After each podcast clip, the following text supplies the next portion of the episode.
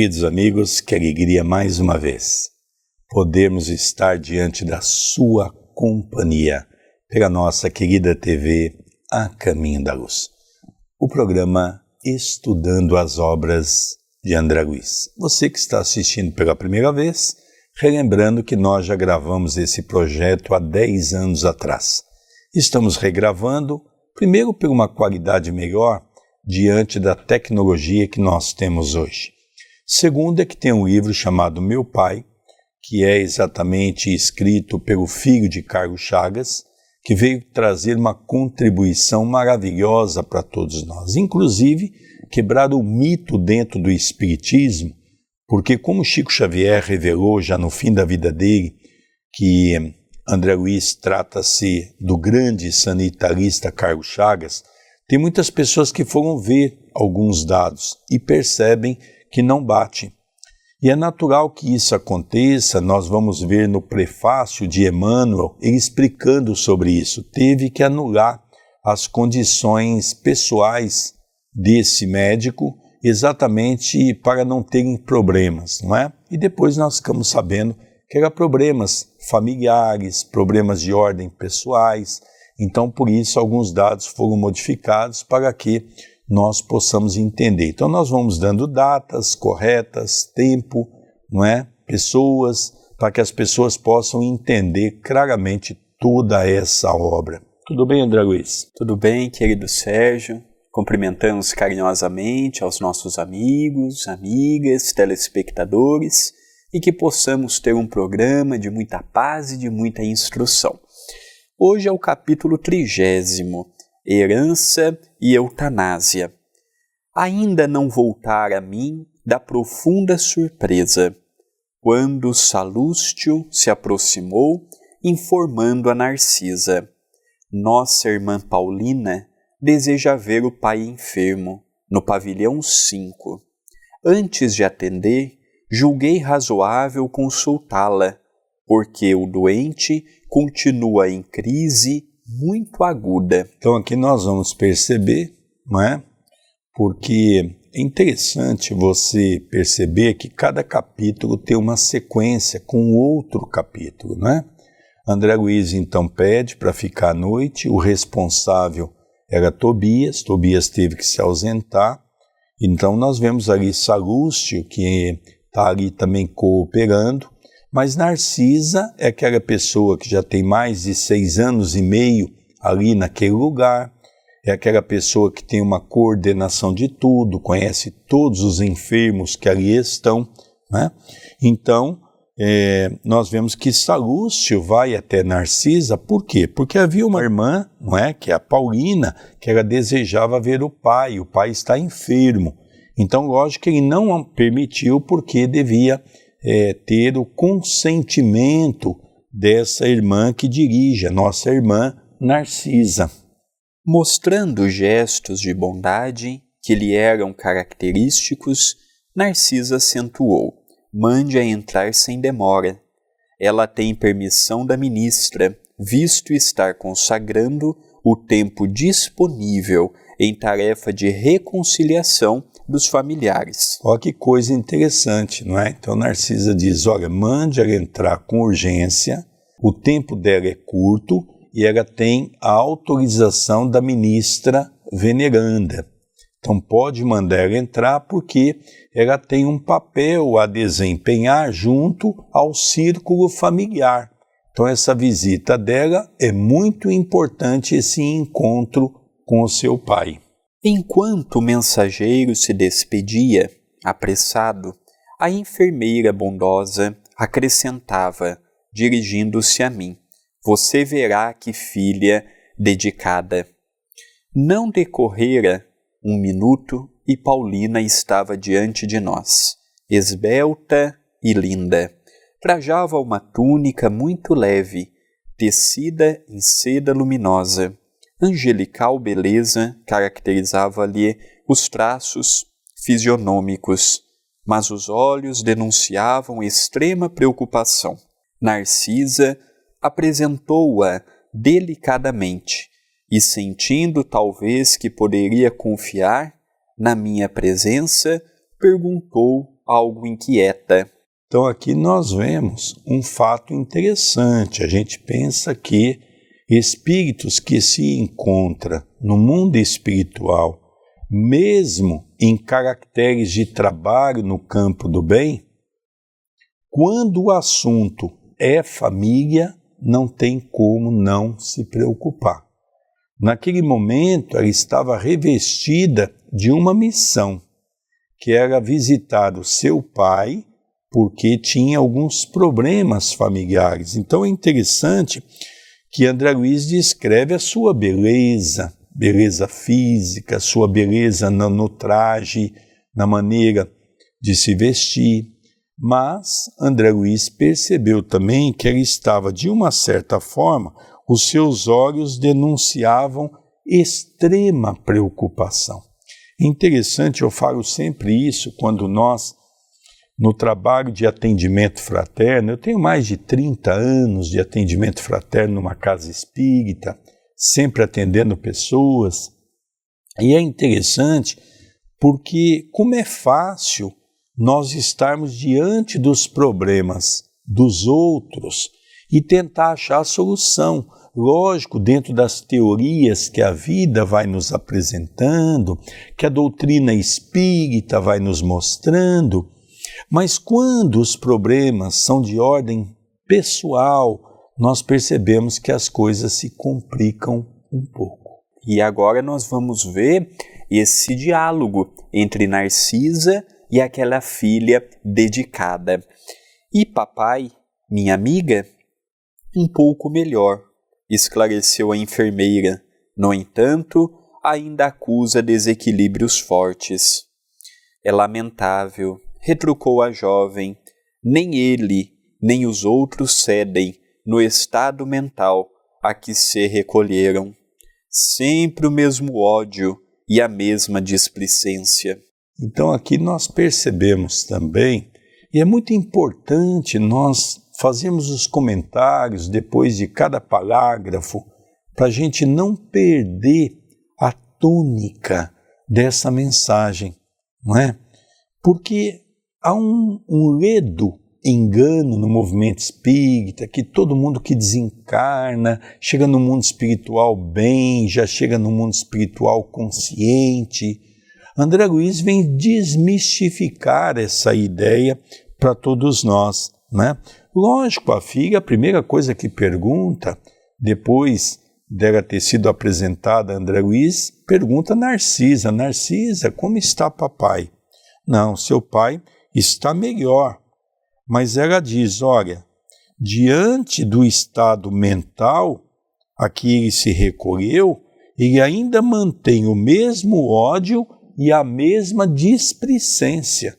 Ou seja, por isso que nós temos que tomar cuidado quando se fala no Evangelho sobre o perdão, sobre o auto-perdão, esse é um dos grandes vícios, um dos grandes erros, uma das grandes mazelas que nós levamos em estado espiritual para a outra dimensão. Narcisa nos convidou a acompanhá-la e minutos após tinha diante de mim um velho de fisionomia desagradável, olhar duro, cabeleira desgrenhada rugas profundas, lábios retraídos, inspirava mais piedade que simpatia. Procurei, contudo, vencer as vibrações inferiores que me dominaram, a fim de observar, acima do sofredor, o irmão espiritual. Desapareceu a impressão de repugnância, aclarando-se-me os raciocínios. Apliquei a lição a mim mesmo. Como teria chegado, por minha vez, ao ministério do auxílio? Deveria ser horrível meu semblante de desesperado. Quando examinamos a desventura de alguém, lembrando as próprias deficiências, há sempre asilo para o amor fraterno no coração. Então, André Luiz, quando ele chega diante daquele espírito que estava de uma forma desequilibrada do outro lado, ele ficou num primeiro momento assustado, mas ele começou a, a, a pensar: pera, pelo que eu ouvi, ele veio com dificuldades da crosta, da terra. Ele ainda não conseguiu superar aquela situação. Eu também passei por esta dificuldade, não na questão de perdoar e ser perdoado, mas eu cheguei aqui desesperado, sem saber ao certo o que estava ocorrendo, e aí ele começou sozinho a modificar a visão. Era um irmão de caminhada e precisa ter da minha parte aqueles olhos de misericórdia. Aqui nós não estamos falando de dó, não, nós estamos falando de piedade, de misericórdia, aquele olhar de respeito pela situação triste que aquele nosso irmão chegou. Então nós vemos que é uma situação delicada, a filha procurando trabalhar pela reconciliação, o que é um trabalho exaustivo, seja no plano físico, seja no plano espiritual. E agora nós estamos vendo uma das partes da história que estudaremos ao longo do capítulo trigésimo através deste vídeo. E ele também começa a perceber, André, que ele também passou por essa zona de sofrimento, mas aqui nós conseguimos entender que André Luiz foi sim um suicida chamado inconsciente, mas ele foi um homem relativamente bom aqui na Terra. Ele não foi aquele homem perverso, ele não foi aquela pessoa que criou tantos problemas, mesmo porque ele não tinha nem tempo, era um estudioso nato. A vida toda se dedicou à ciência, às descobertas, era muito ligado à família, como o próprio filho dele menciona, quando não estava no campo, que ficava vários meses fora de casa, ele estava dentro de casa, com a família. Então nós percebemos que aqui, e aí é a diferença que todos nós passamos pela zona umbralina. A questão do tempo depende de cada um de nós, a questão do sofrimento depende daquilo que nós carregamos no bojo de nosso coração. É isso que nós vamos ver agora, o que diferenciou, e ali André Luiz chama a atenção disso, por que, que ele sofreu menos e o outro sof está sofrendo muito mais? Então nós vamos ver esse comparativo que ele faz. O velho enfermo não teve uma palavra de ternura para a filha, que o saudou carinhosa. Através do olhar, que evidenciava aspereza e revolta, semelhava-se a uma fera humana enjaulada. Papai, o senhor sente-se melhor? Perguntou com extremo carinho filial. Então aqui nós vemos, para o André dar continuidade, então nós vemos aquele encontro, né? Como é difícil nós fazermos uma visita para um doente amargo. Acredito que você já fez isso. Quando não, nós nos tornamos amargos diante da dor. Quando nós expressamos todo aquele ódio, toda aquela mágoa, todo aquele mal-estar, então nós percebemos que isso é uma coisa comum. E aquela filha estava diante daquele pai que estava amargurado. Então ela pergunta: está melhor, papai? Que é natural. Mas a reação da face do irmão é de muito sofrimento, de muita dor. Ai, ai, gritou o doente em voz estentórica. Não posso esquecer o infame, não posso descansar o pensamento ainda o vejo a meu lado, ministrando-me o veneno mortal. Então nós vamos ver que foi praticamente, nós chamamos de homicídio, não é? Ele foi morto. E nós vamos ver quem o matou. E logicamente cria uma revolta muito maior para aqueles que não têm compreensão. Por isso que essa irmã está fazendo a função de tentar fazer com que os familiares recomponha algo que aconteceu no passado.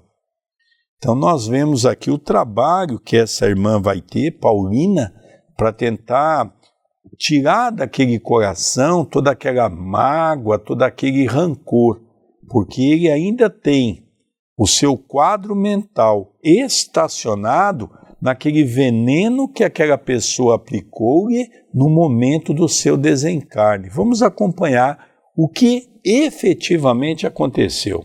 Não diga isso, papai, pediu a moça delicadamente. Lembre-se de que Edelberto entrou em nossa casa como filho, enviado por Deus. Meu filho? Gritou o infeliz: Nunca, nunca. É criminoso sem perdão, filho do inferno. Então aqui nós começamos a, a entender toda a história, né? E Delberto entrou em nossa casa como filho. Na verdade, não era filho dele. Nós vamos ver quem era Edelberto e foi recebido por esse senhor como um filho. Foi recebido é, com essa nossa irmã, que é a Paulina, como irmã. Então ele entrou ali como uma pessoa que era alguém querido por todos eles, não é? Então nós vamos ver que era uma pessoa muito próxima deles e vamos ver o que essa pessoa, que é o nosso amigo Edelberto, fez para com esse senhor. Paulina falava agora com os olhos rasos d'água.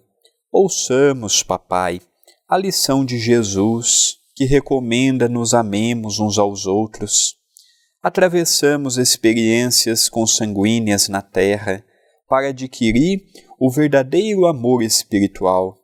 Aliás, é indispensável reconhecer que só existe um Pai realmente eterno, que é Deus, mas o Senhor da vida nos permite a paternidade ou a maternidade no mundo, a fim de aprendermos a fraternidade sem mácula nossos lares terrestres são cadinhos de purificação dos sentimentos ou templos de união sublime, a caminho da solidariedade universal. Muito lutamos e padecemos até adquirir o verdadeiro título de irmão. Somos todos uma só família na criação, sob a bênção providencial de um Pai único. Então aqui nós começamos a perceber eu comentei há pouco sobre a questão de que na mensagem dá a entender que não é filho. Por que, que eu fiz essa menção? Pode ser um filho consanguíneo, pode não ser. Nós vamos ver isso daqui a pouco. Vai se esclarecer de maneira melhor. Mas o que eu quero dizer é que num processo reencarnatório, às vezes nós estamos nos reencontrando ou às vezes estamos encontrando pela primeira vez não significa que dentro de um processo reencarnatório, todos que ali se encontram são pessoas que estão passando por uma necessidade do que chamamos de reencarnação programada. É natural que algumas pessoas dentro da família estejam ali pela primeira vez e que não tem esse elo de ligação. Né? Então é importante nós compreendermos isso, por isso que eu faço essa menção. Porque ser um pai ou uma mãe de maneira consanguínea não quer dizer nada, absolutamente nada. Porque nós, através das leis divinas que nos cercam, ofertamos à criatura a oportunidade de nascer. Não é o espírito ligado a nós muitas vezes, é por isso que Jesus disse a Nicodemos: o corpo procede do corpo mas o espírito não procede do espírito porque este existia muito antes da formação do corpo, né? Então essa revolta toda, lógico que pode ter alguma ligação de vidas anteriores, como também pode ser que não. É um novo débito que se criou para se acertar com o futuro. É por isso que Paulina está tentando reconciliar esse momento. Ouvindo-lhe a voz muito meiga, o doente se pôs a chorar convulsivamente. Perdoe, Edelberto, papai. Procure sentir nele não o filho leviano, mas o irmão necessitado de esclarecimento. Estive em nossa casa ainda hoje, lá observando extremas perturbações. Daqui deste leito, o Senhor envolve todos os nossos em fluidos de amargura e incompreensão, e eles lhe fazem o mesmo por idêntico modo. O pensamento, em vibrações sutis, alcança o alvo, por mais distante que esteja. A permuta de ódio e desentendimento causa ruína e sofrimento nas almas. Mamãe recolheu-se faz alguns dias ao hospício, ralada de angústia. Amália e Cacilda entraram em luta judicial com Edelberto e Agenor, em virtude dos grandes patrimônios materiais que o Senhor ajuntou nas esferas da carne. Um quadro terrível, cujas sombras poderiam diminuir se sua mente vigorosa não estivesse mergulhada em propósitos de vingança. Aqui vemo-lo em estado grave, na terra, mamãe louca e os filhos perturbados, odiando-se entre si, em meio de tantas mentes desequilibradas, uma fortuna de um milhão e quinhentos mil cruzeiros. E que vale isso se não há um átomo de felicidade para ninguém? Então nós vemos que esse quadro aqui envolvendo o personagem ele é muito comum. Eu mesmo tive a oportunidade algumas vezes de conversar com espíritos a feição deste pai através do trabalho mediúnico na casa espírita, de pessoas que trabalharam muito e deixaram para os seus filhos uma condição material muito favorável, só que não deu uma base religiosa, não deu o senso de fraternidade, não ensinou um a respeitar o outro. E aqui nós vemos um filho que tirou a vida do pai pelo pertence. Nós vemos isto tirar a vida do pai ou da mãe, colocar o pai ou a mãe num asilo ou lar de idosos, dizer que o pai ou a mãe está incapacitado para poder gerenciar os bens dos pais. Então a história que nós estamos vendo hoje, ela é muito comum. Ela é muito frequente de nós vermos principalmente em famílias abastadas, principalmente em famílias que juntaram patrimônio vultuoso. Então, olha que situação triste. O pai perturbado no mundo espiritual, a mãe num sanatório, os filhos brigando entre si. E a nossa irmã Paulina, que estava nessa situação de procurar reconduzir a família, estava numa situação delicada, porque ia, um não ouvia, envolvia o outro carinhosamente, também não dava atenção. Então, olha que situação nós estamos vendo no capítulo de hoje. Interessante, André. Eu gostaria aqui de não desperdiçar uma frase que eu acho muito interessante, porque Paulina diz a ele: daqui, vamos lembrar que ele está naquela câmara retificadora, que é o porão de nosso lar. Então ele diz assim: daqui deste leito, o Senhor envolve todos os nossos influídos de amargura e incompreensão, e eles lhe fazem o mesmo por idêntico modo.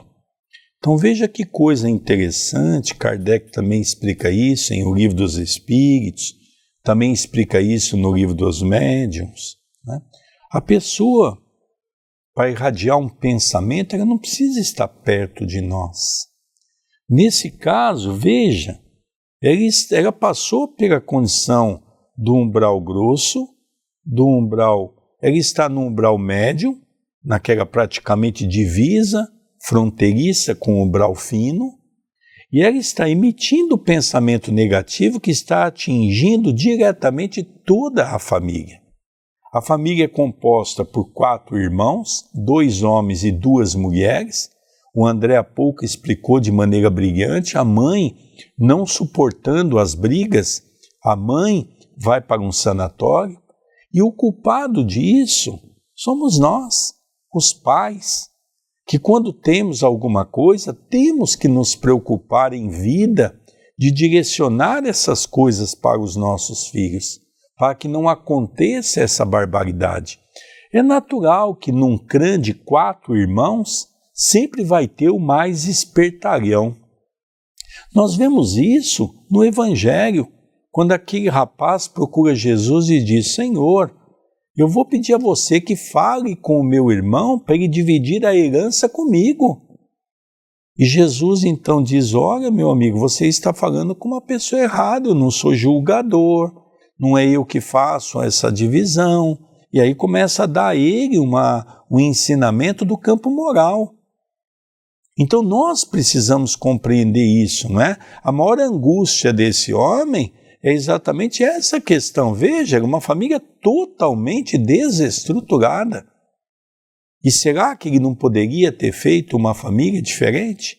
A grande preocupação dos bens da matéria, a grande preocupação de ajuntar, juntar, juntar, juntar, e de repente a gente vê essas coisas.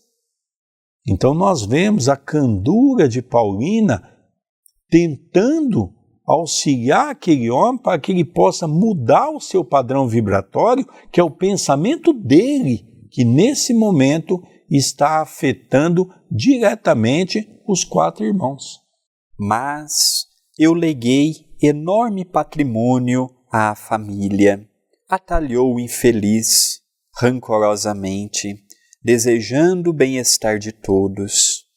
Paulina não o deixou terminar, retomando a palavra. E antes que Paulina fale alguma coisa, vamos relembrar que esse é o grande problema do homem na atualidade. Ele não cuida do filho, coloca o filho numa creche, coloca o filho com a babá, coloca o filho com os avós, sempre com aquela ideia: ah, eu estou trabalhando bastante para dar mais conforto para o meu filho. Não é verdade.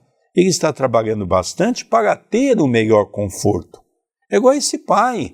Eu dei de tudo, do bom e do melhor para os meus filhos. Ninguém pode reclamar de nada. É verdade. Ele deu bens materiais. Ele não deu educação.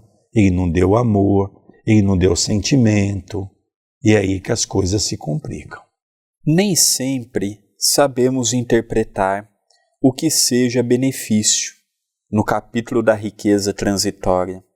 Se o Senhor assegurasse o futuro dos nossos, garantindo-lhes a tranquilidade moral e o trabalho honesto, seu esforço seria de valiosa previdência. Mas às vezes, papai, costumamos amealhar o dinheiro por espírito de vaidade e ambição, querendo viver acima dos outros. Não nos lembramos disso, senão nas expressões externas da vida. São raros os que se preocupam em ajuntar conhecimentos nobres, qualidades de tolerância, luzes de humildade, bênçãos de compreensão. Impomos a outrem os nossos caprichos, afastamo-nos dos serviços do Pai, esquecemos a lapidação do nosso espírito. Ninguém nasce no planeta simplesmente para acumular moedas nos cofres ou valores nos bancos. É natural que a vida humana peça o concurso da providência e é justo que não prescinda da contribuição de mordomos fiéis, que saibam administrar com sabedoria, mas ninguém será mordomo do Pai com avareza e propósitos de dominação. Tal gênero de vida arruinou nossa casa. Debalde, noutro tempo, busquei levar socorro espiritual ao ambiente doméstico.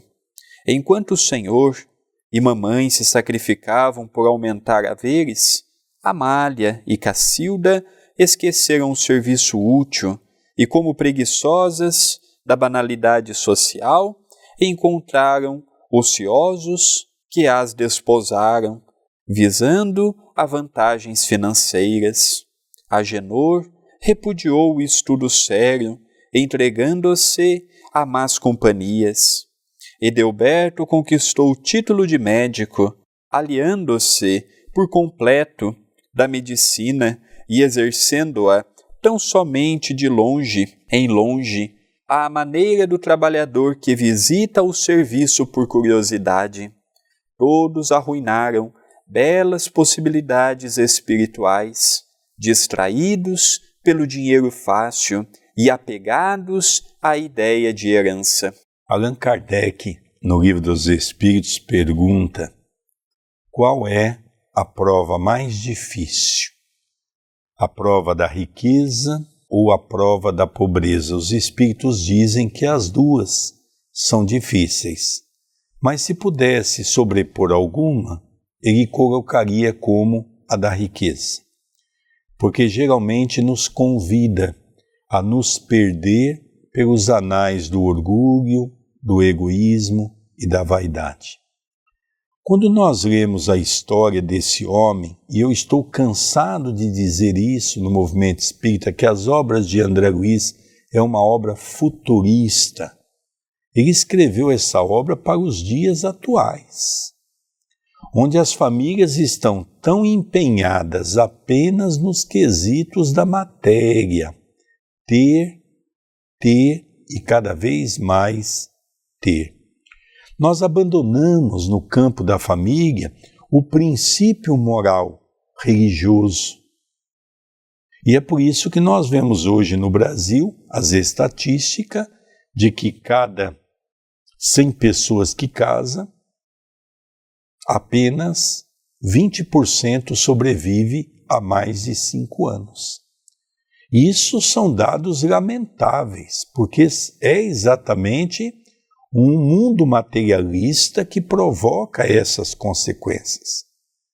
Os, os jovens hoje estão mergulhados nos vícios das drogas, das bebidas alcoólicas, das festas, prostituições desregradas. Então nós perdemos o princípio da moralidade. Então nós precisamos reter esse princípio. Quando nós tivemos a pandemia, em que houve um convite para que todos nós ficássemos em casa, poucos pararam para refletir por que Deus está permitindo isso. Não é para nós reavaliar o nosso comportamento social, o nosso comportamento familiar, não é para nós termos um pouco mais de fé, trazendo para o nosso coração novas expectativas de vida? Foi o que aconteceu com esse homem.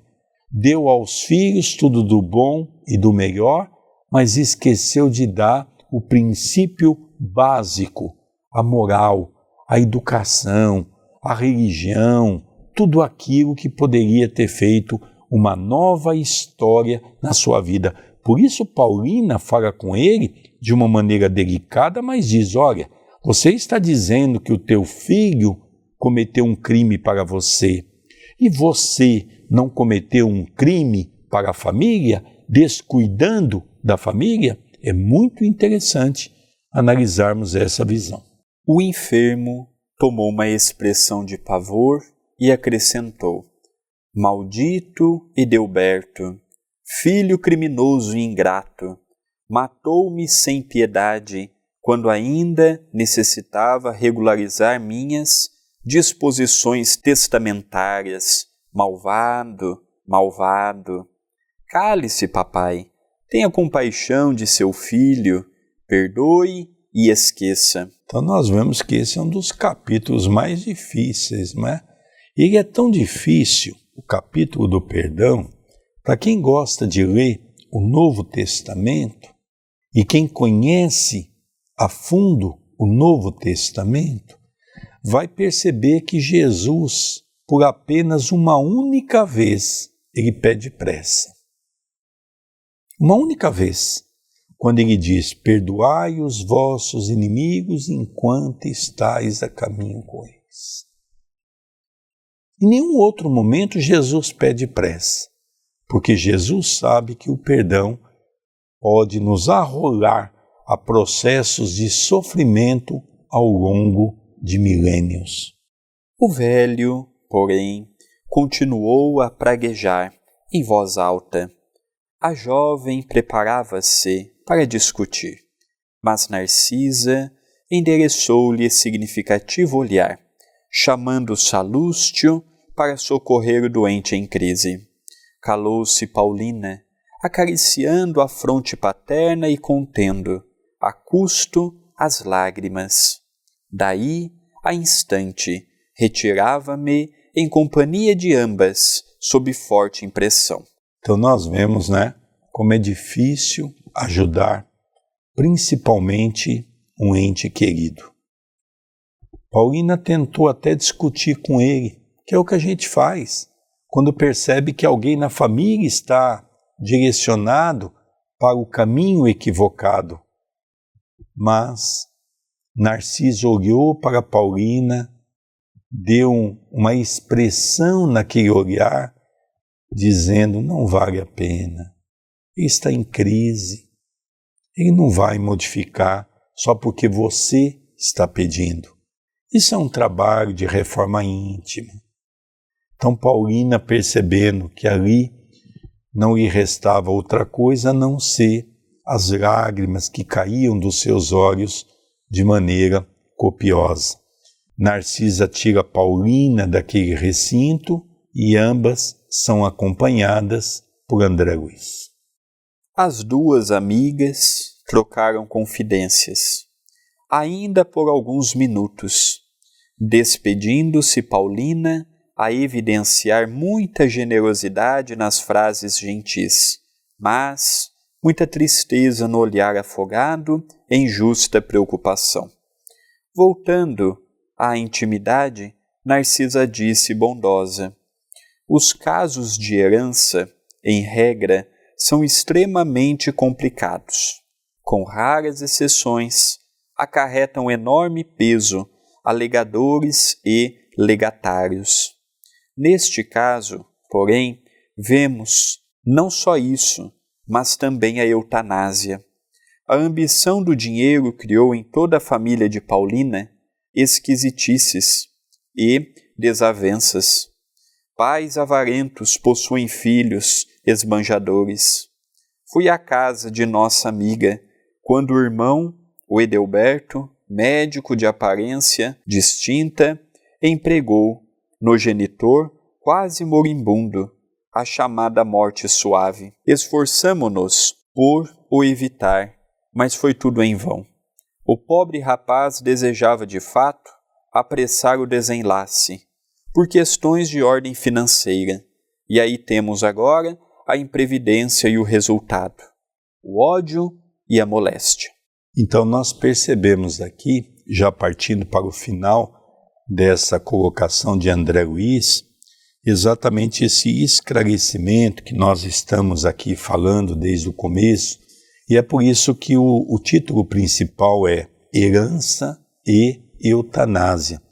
Não era o momento daquele homem desencarnar, ele ia ficar um bom tempo numa cama, mas o filho, pela ganância de conquistas dos valores patrimoniais que pertencia àquele homem, na condição de um médico, ele então abreviou a vida daquele homem para poder se beneficiar. Ele sabia que muitas coisas eram favoráveis a ele. O pai, até num determinado momento, chegou a citar a Paulina, queria ter mudado alguns dos documentos que ele deixou, que nós chamamos de testamento, mas não deu tempo. Lógico que ele, sabendo que era contemplado de uma maneira melhor naquele documento, ele não se hesita. Antes que o pai revisse, vamos então tirar a vida do pai. Então ele aplica, como ele diz aqui, não é? Ele aplica aquela injeção letal, onde o homem então gradativamente desencarna rapidamente. Então nós percebemos que aqui ficou o quê? aqui ficou o ódio e aqui ficou a moléstia.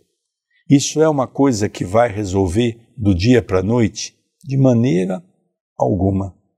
Isso aqui vai demorar séculos muitas vezes. Reencarnações compulsórias entre eles. E mesmo assim, nós vamos perceber que somente vai quebrar esse elo quando, principalmente, esse Senhor entender que não vale a pena. O ato já foi consumado e talvez cabe a ele tentar ver de uma maneira diferenciada, né, André Luiz? Sem dúvida, é um capítulo apaixonante e muito corriqueiro de vermos na atualidade, não apenas na época que foi escrito, mas também nos dias atuais. E encerra o capítulo. E com expressivo gesto, Narcisa rematou: Deus criou seres e céus, mas nós costumamos transformar-nos em espíritos diabólicos, criando nossos infernos individuais. Aqui eu acho que nós poderíamos aí fazer uma palestra, né? Apenas com essa última frase colocada por Narcisa a André Luiz. Por quê? Porque Deus criou os seres e Deus criou o céu. Mas ao mesmo tempo, Deus permitiu que o homem conhecesse as raias do inferno, que é o mal. Por isso que Jesus, quando esteve entre nós, ele disse de uma maneira clara de que Deus nos criou simples e ignorantes. Do pó viestes, para o pó retornarás. É interessante que mais de dois mil anos se passaram e até hoje nós relutamos em entender qual é o verdadeiro papel que deva ser desenvolvido por cada um de nós num processo reencarnatório.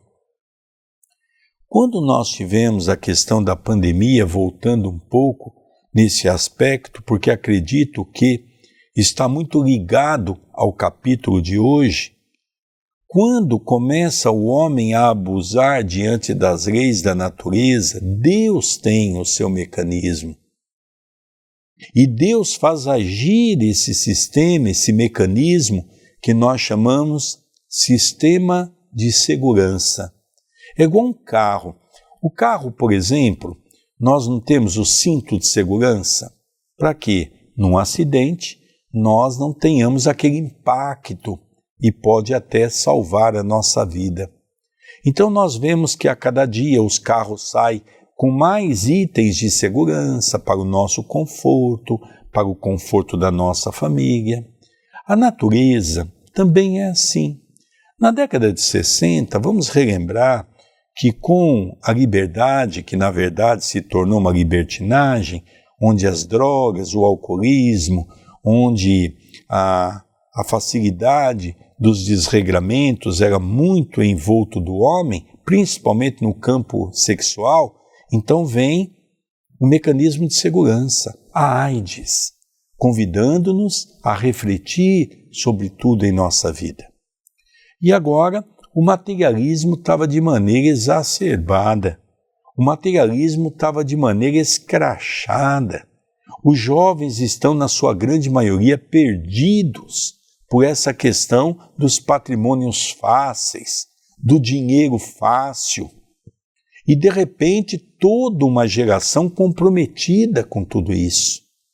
Então é hora de vir o mecanismo da natureza no campo da segurança para chamar a atenção dos pais, para chamar a atenção dos filhos, para chamar a atenção das religiões, para chamar a atenção da sociedade como um todo, que é hora de repensar princípios.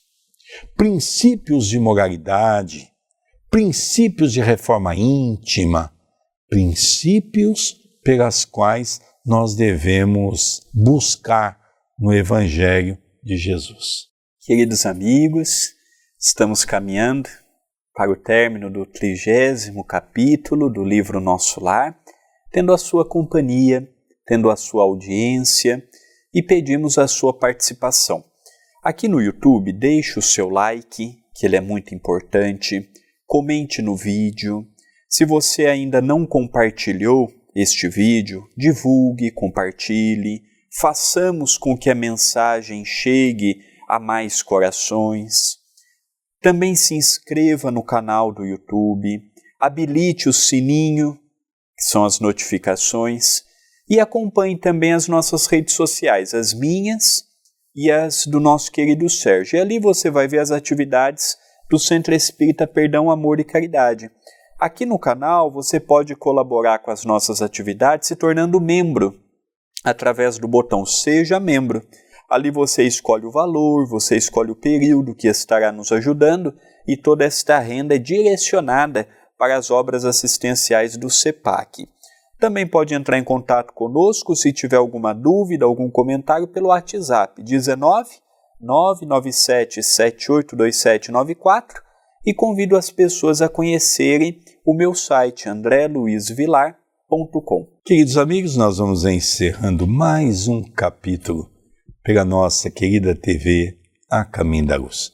Eu faço sempre aquele pedido carinhoso e amigo. Não esqueça de dar o seu like, porque ele é muito importante para a nossa página. Estamos encerrando o estudo do livro Nosso Lar, que é o programa Estudando as Obras de André Luiz. Um beijo carinhoso no seu coração e até o próximo programa. Até o próximo programa.